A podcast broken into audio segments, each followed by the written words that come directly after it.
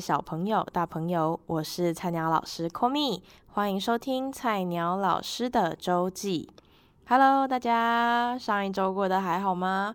呃，上一周对我来说呢是非常丰富，而且又充满了感动跟感谢的一周。那话不多说，我们就马上进入这一次的周记。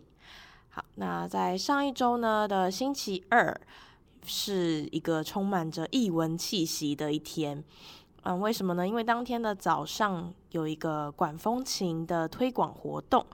那当天的下午呢，我们又去了魏武营的义气学。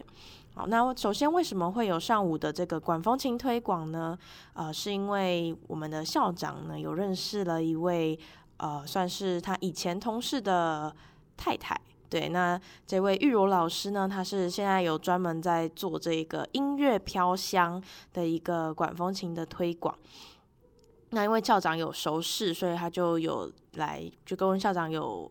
谈吧，就是对之前有聊到，然后就说，诶，那可以来我们国小这个跟孩子们宣传啊，跟孩子们就是让他们更加认识这个乐器，因为管风琴其实我觉得它是。一个并不是那么亲民的乐器，因为它的体型很庞大，通常都会出现在什么教会啊，或者是很正式的音乐场馆当中。那可以呃借由一个小型的管风琴来学校做推广的活动是非常难得的。那其实这个活动呢，大概在一个多月前就有敲定说，其实它原本是一个多月前要来，那后来因为一些原因呢，我们就延到了上周二。那之前呢，其实也做了一些前置作业，包含跟孩子们谈谈管风琴是怎么样的一个乐器，还有让他们听听管风琴的声音，或者是让他们就是提问一些关于管风琴你有好奇的地方，这样子。那其实孩子们都非常的期待。那呃，我的心情其实也很期待又很紧张，因为这算是嗯第一次吧，有一个其他的老师要借由这个音乐课来。呃，上课就是做做一些他的活动这样子，那就是我也很紧张，说哦，我就是不知道有没有帮他们的先备知识的概念经，就是那些把它经营的好，怕孩子们会有一些还是不熟悉啊，或者不熟悉，或者是有一些就是呃没有做到的一些地方，所以其实这次蛮战战兢兢的这样子。那。呃，这整个活动开始了之后，我觉得孩子们都很给力，就是纷纷的都有把我们，因为其实我们嗯在做这些前置作业的时候，在教他们一些之前的知识这些的时候，都过了应该有一个月的时间，所以我其实蛮担心他们会忘记的。但很幸好的是，他们竟然都还记得。尤其让我非常呃 surprise 的是，当老师有问到一题说，诶，管风琴的音栓它有什么功能？这题呢，其实对很多孩子来说有一点点这个挑战，因为音栓其实，嗯，这个概念是大部分孩子不懂的。音栓其实就是有点像是一个一个小抽屉，那把它拉出来以后，管风琴会发出不同乐器的声音，这样子有不同的音色。结果当天当老师抛出这个问题的时候，我就很紧张，看的就是台下的孩子们。结果就有一个，诶，平常其实也不多话，而且他甚至蛮害羞，然后呃比较有一点内向，看不太出来他平常上课的时候是不是有顺利吸收的一个孩子，他就举手，他就直接说，哦，音色。我就想说，我们全部老师主任就哇，就是在内心就是欢呼，想说太棒了，就这个孩子他回答的这么好，就是这题真的好好。对很多来说都好难呢，他竟然可以顺利的回答出来，我也是在心里觉得哦，yes，对，这种那种感觉，对，我就觉得很开心。那还有一个令我比较印象深刻的呢，是当天有一个环节是让孩子们可以，就是有学钢琴，大家可以上台来弹一弹自己喜欢的曲子，那可以试试看哦，管风琴的声音是这个样子的，对，那。呃，孩子们上台都非常的紧张嘛，那老师也说，哎，你就弹一首可能小星星啊，或是你熟悉的曲子都可以。可是因为孩子们就是要在这么多人面前表演，就是难免有紧张嘛，就是不知所措的那一种感觉。对，那我觉得孩子们都表现得很好，我觉得愿意去上台，就是一件很很值得鼓励的事情吧。对，那呃，其中一个让我很。经验的孩子呢，他是他的，我们就叫他小娟啊。那小娟呢，她平常喜欢在下课的时候，因为她的教室就在我的音乐教室隔壁。那他其实呃有有空的时候下课就会跑过来音乐教室弹弹钢琴。他其实是一个完全不会弹钢琴，也不会看五线谱的孩子。那后来我就在 我就用了一样是我之前有提过。我的大学同学他的一个方法，我就我这一次我就没有用胶带，我就用便利贴，因为它的粘性比较低，我就在便利贴上面写了一到七的数字，然后贴在钢琴键上。那小娟呢，她来弹钢琴的时候，她一开始就说她要学小星星，我就说好啊，那我就带她一句一句的弹。她一开始弹的其实凭良心讲，一开始弹的是有点哩哩啦啦，但是毕竟就是你不可能说多么的苛责苛求她，因为她是。就是完全没有基础的嘛，我觉得他能够用凭自己的印象然后背起来，我就觉得很了不起了。对，那后来这个经过他一次一次的这样子每，几乎每一节下课有空的时候，他都会来音乐教室弹个几次。他的小星星已经从可能这边漏一颗，那边漏一颗的星星，变成了非常完整的小星星了。那当天呢，这个玉柔老师他在问孩子们说：“哎，有没有人学过钢琴的？”那就有几个已经上台弹完了。那后来还有说：“哎，有没有小朋友想来试试看的？”这时候小娟就举手了，他就上台弹了小星星。我其实很惊讶的是，他可以找到多的位置，加上他可以呃很顺利的弹完一首曲子，而且他弹的还算蛮顺的。我觉得天呐，真的是很替他感到骄傲，对，非常棒。好，那接下来呢是当天下午的魏武营义气学，这个是我们主任之前就有申请的，已经好像应该提早蛮久以前就有申请好，他就跟我说，诶，那当天可以跟孩子们一起去看看呐，这样子。那我是到当天的早上，这位这个玉柔老师来我们学校推广管风琴的时候，他谈到说，诶，有义气学这件事情的时候，我才得知说，哇，义气学是一个很难去申请的计划。那它其实是开放给全国的学校申请。那因为高雄嘛，就是在呃地缘关系比较方便，所以蛮多都是在高雄的学校。那我觉得孩子们很幸运的是，有愿意去申请这个计划的主任呐、啊，还有愿意陪伴孩子们来这个。听音乐会的老师们，因为虽然说啊，就带孩子们出去应该还好，可是这背后需要付出的就是，诶，首先你要先调课，那就是并不是那么好，就是跟老师们就是讲这件事情啊，或者是诶，那老师们可能需要上课的进度调整，因为这整个下午的时间都没有了，等等的，其实对老师们来说也是一件不容易的事情。那当天早上的时候，跟玉柔老师聊天的过程，才知道说这个计划有时候是秒杀的哦，就是他是一下子就会抢购一空吗，对，就是他一下子就会被申请完那个名额。对，那我也有听说，诶，有的学校申请完了，主可能他们学校的主任有申请了，那在开学初的时候，诶，就跟。这个学校老师说：“诶，我们这个学期啊，有哪些活动会要出去学校外面去听听这些这个音乐会，或者是去看看博物馆等等的这些行程。在跟老师们讲的时候，诶，有的学校老师可能就并不是那么支持，会觉得说，诶，我不想把孩子们这样一直带出去，怕会影响他们就是学习的心情。他觉得在有的老师会觉得，哦，我不在我在教室里面，或许可以学到更多的这个事情。可是其实，嗯。”我们就会觉得啊，带孩子们出去其实就是一种另一种学习，何尝不是学习呢？在这一次的义气学之前，我也带孩子们去聊聊很多关于剧场礼仪，还有这个场馆。你可以看得到，诶，孩子们其实光是从影片当中看到一个这么正式的音乐场馆，他们的眼睛是闪烁着光芒，就会觉得，老师，我们要去这里吗？以及可能跟他们谈到哦，音乐厅它是一个怎么样的这个建筑啊，葡萄园是等等的，他们都是非常的兴奋而且好奇的。我觉得在就是比起平常，我可能跟他们在唱歌啊、吹直笛等等，他们在聊到这件要去这个地方的时候，他们是非常期待，而且他们会想要就是去认识音乐的。那当前前一天礼拜一的时候很可爱，我在上课后班的时候，就有有一个隔天要去义气学的孩子，他就走进来，然后就因为你知道大家都戴着口罩嘛，可是我就看他的眼睛瞪得雪亮的这样看着我，可是那是课后班的时间，我想说，诶，怎么了吗？然后那个孩子就看着我说，老师，你知道我这样是什么意思吗？我这个眼睛这样是什么意思吗？我说，诶，什么意思？他说，老师，因为我们明天要去卫武营。我想说，好，真的是在考验老师的这个联想力。我怎么可以想得到你的眼睛炯炯有神？是因为明天我们要去卫武营这样子？对，可以，你可以从这些小细节中发现，哦，孩子们很期待。那对，所以我就觉得，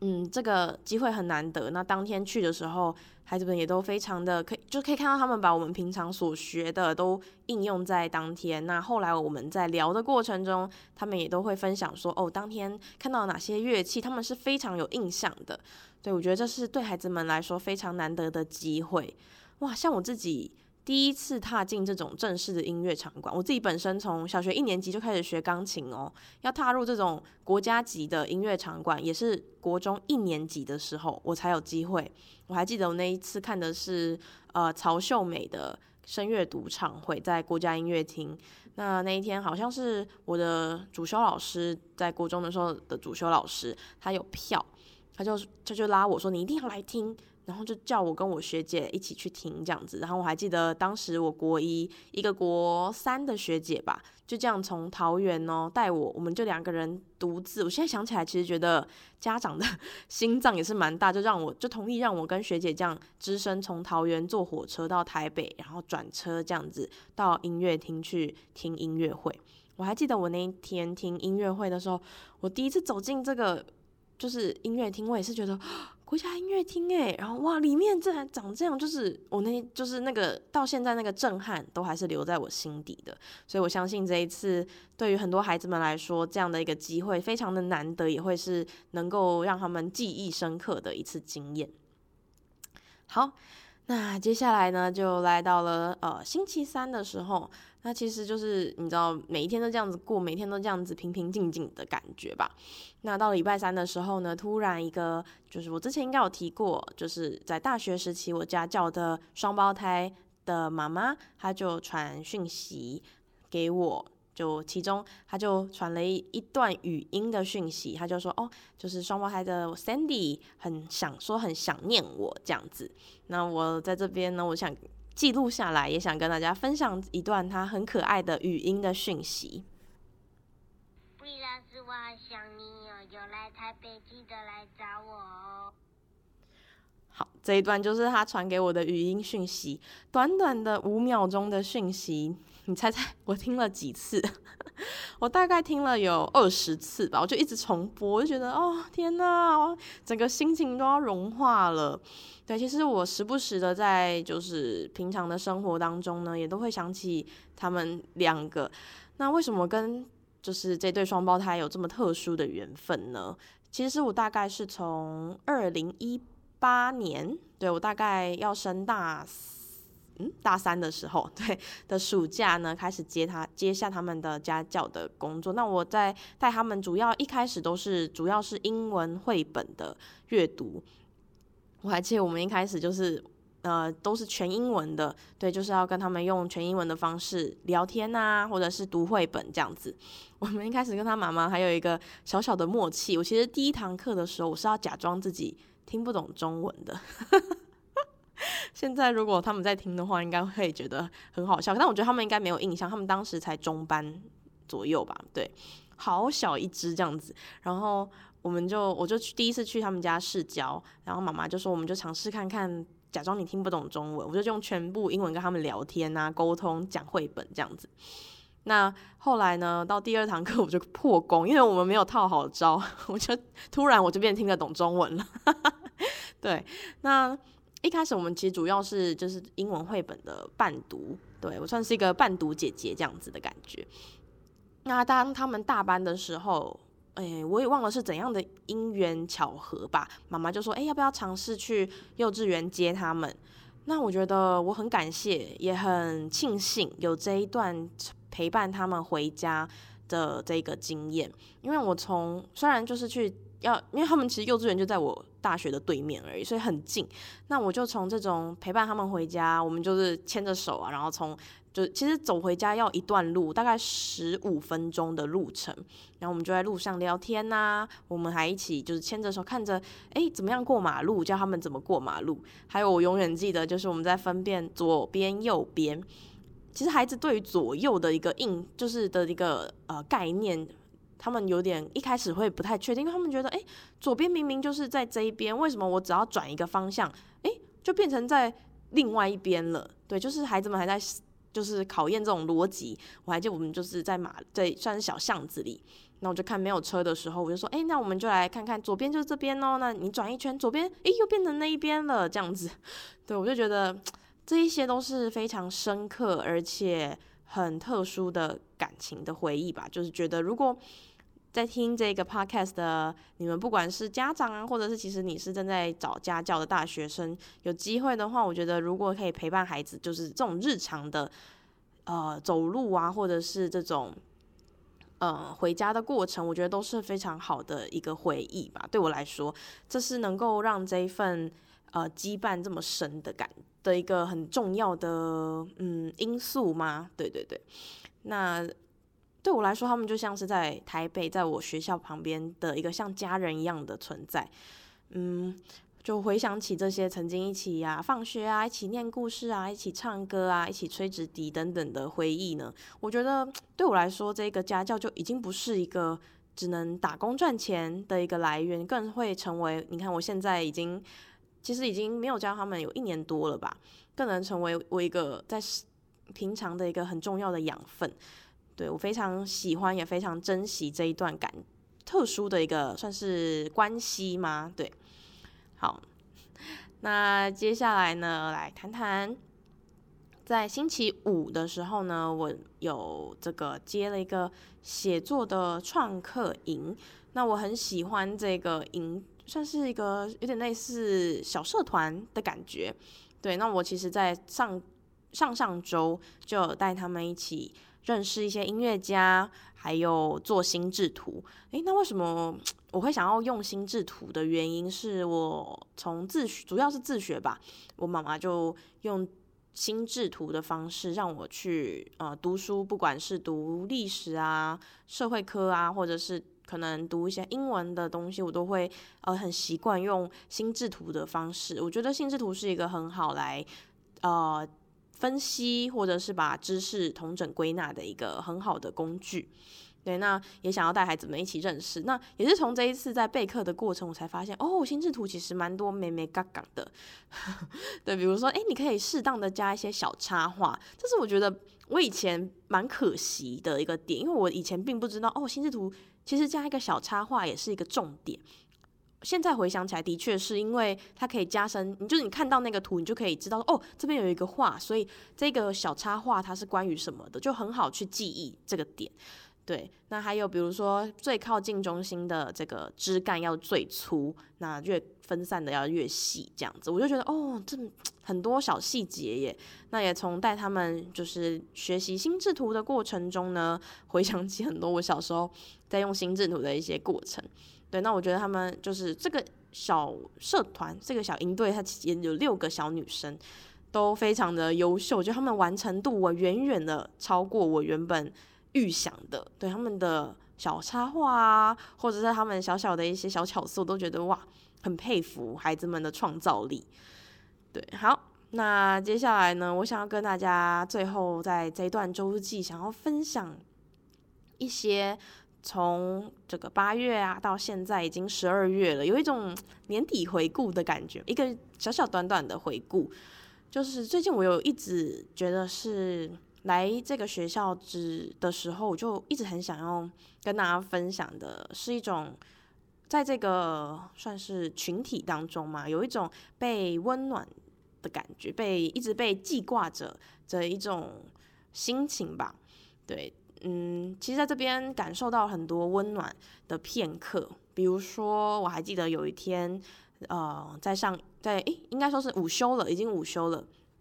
那我那天因为可能跟就在下课之后，还有跟小朋友讲个话啊，然后自己又整理一下东西。到平时平常我大概可能十二点五分、十分就会下去，因为我都在办公室跟大家一起用餐这样子。那那一天我到了中午十二点十五分的时候，我还在教室里面处理一些东西。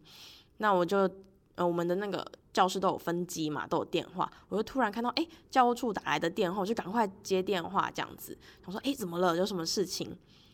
结果。令我很惊讶的是，是我的主任哈，他就问我说：“哎，Komi，你怎么还没下来吃饭了吗？”我就说：“哦，还还没。我”我主任，我我刚才在处理事情，我马上下去。哦，挂完电话之后，我就觉得哇，就是真的是一种哦，被你被记挂着的那种感觉，被挂念的感觉，我觉得哦很温暖。那或者是比如说，常常办公室啊，有一些点心啊、零食啊，你就是我就常常。很累，然后回到办公室，哦，桌上有一小，就像小山哦，真的是小山一样的零食，总是不会少我的，就是会堆在我的桌面的旁边这样子，我觉得非常可爱。或者是我觉得最最近在上周我呃被温暖到的一件事，就是在呃上上周六。我在选务工作的那一天呢，我称赞了我们学校的护士阿姨，说，因为她的袜子呢是上面有一朵花的形状，这样子，我就说，哎、阿姨，你的袜子很可爱耶，这样什么什么的，然后阿姨就说，哦，我在什么什么市场买的、很好穿，什么什么的，我们就在聊袜子这样子。结果呢，在周一，就是礼拜一的早上一大早，我就又接到了，就是音乐教室，我在音乐教室，然后我就接到，哎、阿姨的电话，说，哎、Komi，你在音乐教室对不对？我说哦对。他说哦，那你等一下哦，我我上去啊，要给你一个东西。我说哦好，可能是一些，我本来以为应该是一些消毒啊，或者是 一些什么呃酒精等等的一些东西。结果他老阿姨就走进来，递给我一包袜子，还给了我两双花花袜，这样，因为他还记得我说哦这个袜子很可爱，他就送我两双袜子啊，我就觉得。这些一点一滴的美好，一点一滴的温暖，都一直被储存在我的心里。那我很喜欢，呃，我之前在第一集的 podcast 吧，我有讲过，我很喜欢的书《秘密》这个关于吸引力法则的书。它，我记得它有提到一个概念，是去数算恩典，就是当你去记得这些温暖、这些感恩的事情，当我有去数算这些恩典的时候。就我能让自己去记得，说，哎，我曾经拥有过，就是这么多这么多的美好。我觉得当这些美好的力量就储存在我心里，就成为我的力量的时候，嗯，我也可以分享出更多更多的美好给别人。嗯，我觉得这是一个群体，或者是一个社会，或者是一群人，能够更友善，这个地方可以。更美好啊，更有一些柔软的力量的一些的原因，就我觉得大家每一个人都可以把彼此给的善意，彼此给的，嗯，我真的 没有更多的词汇可以形容，对，就是这些好的事情都储存在自己心里，那你有你也会有这些力量。当你觉得诶，我可以的时候，我就给了别人，对，我觉得这是一个很好的循环。那我也在这边再次的推荐。啊、我之前也分享过的六分钟日记的魔法，嗯，也想跟大家 update 一下。嗯，我写了六分钟日记，到现在大概，嗯，呃，算总时间，我是从二零二零年的暑假开始写的，那这样也两年多，虽然中间曾经停滞过半年左右的时间，嗯，我觉得后来到，呃。这一年半吧，至少这一年半两年的时间，我都有持续在写这个六分钟日记。我觉得会让我整个人变得很容易去记得，或是很容易去 aware 嘛，就是去知道说，哎，我有我有这些美好的事情。因为他早上的时候会让你写三件感恩的事情，晚上的时候会让你去回想今天发生的三个美好的事情啊，或者幸福的片刻这样子。那经过这样每天每天的练习，其实已经成为我的一个习惯了。我除了那种，嗯，可能出远门啊、去玩啊那种比较不方便带日记的时间，其实我每天都会写。那也是一个我觉得很好的时间。虽然你说，哎、早上有时候很赶着出门，其实还好，就是早上它真的是六分钟，就是 早上三分钟，晚上三分钟吧，我觉得啦。对，就是你写习惯之后，其实非常快速。那我觉得最最难熬吗？就是最你你最需要建立习惯，可能就只有一开始的四十五天，那个真的是你会每天想到哦，好难想，或者是很没有这个习惯。可是习惯了，就是当你成为一个习惯，你就会觉得哦，就是我现在回头看，觉得哦，我真的有改变了一些什么。可是是它是一个嗯很温柔的改变，不会说很剧烈的这样子去改变你的一些想法，或是去很剧烈的。我觉得它是慢慢让我整个人会变得更。嗯，怎么讲呢？更喜乐吗？虽然这个词很有点很突然，可是我觉得它是让我整就会会很去知道说，哦，我有这些嗯好的事情，我身边一直都有这些美好的事情，像是我每天都可以很健康啊，或者是我可以很呼吸到新鲜的空气，或者是我可以有干净的水喝，这种你平时看的觉得哦再正常不过的事情。在这些记录当下，你会觉得，嗯，我真的拥有了非常非常多，对，所以在这边要 再次的跟大家推荐这一本六分钟的日记。那你可以先去读一读，它是有一些科学根据的吧？还有，你可以试着去写写看，我相信也会有很不一样的收获。好，那今天第一段的周记就到这边，在第二段的周记，想跟大家分享一下我最近看了一本书的一些小小的心得。不要走开哦。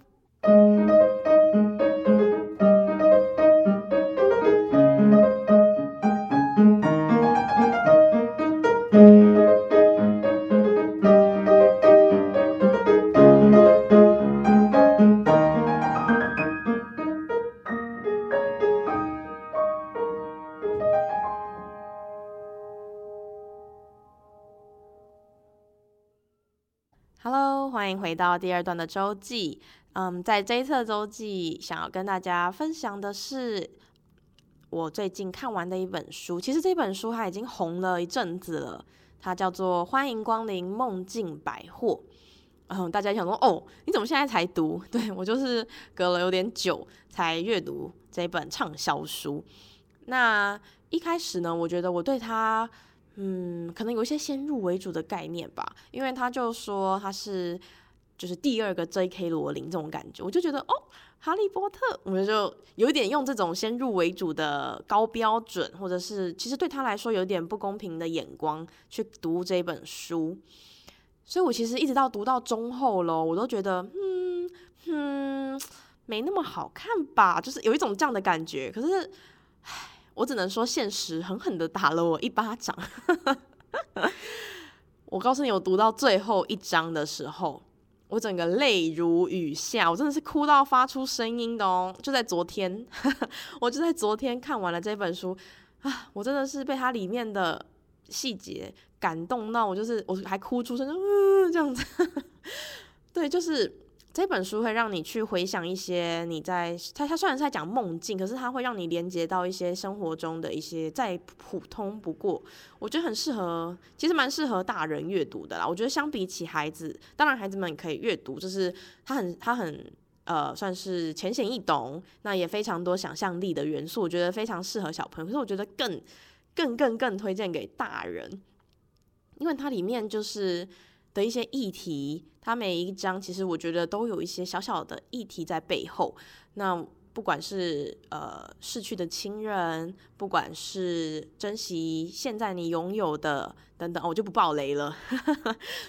我觉得它每个议题都很适合我们在读的时候去反思吗？或者是它会，它其实也不是让你反真的去多么的去思考，可是你在看他的文章的时候，你就会觉得。对，这些事情是我平常没有想到的。那也有一些，我觉得他唯一的一个你需要小心的，就是你可以先去翻到最后读他后面的人物介绍，因为我觉得他的人物实在是有点多。那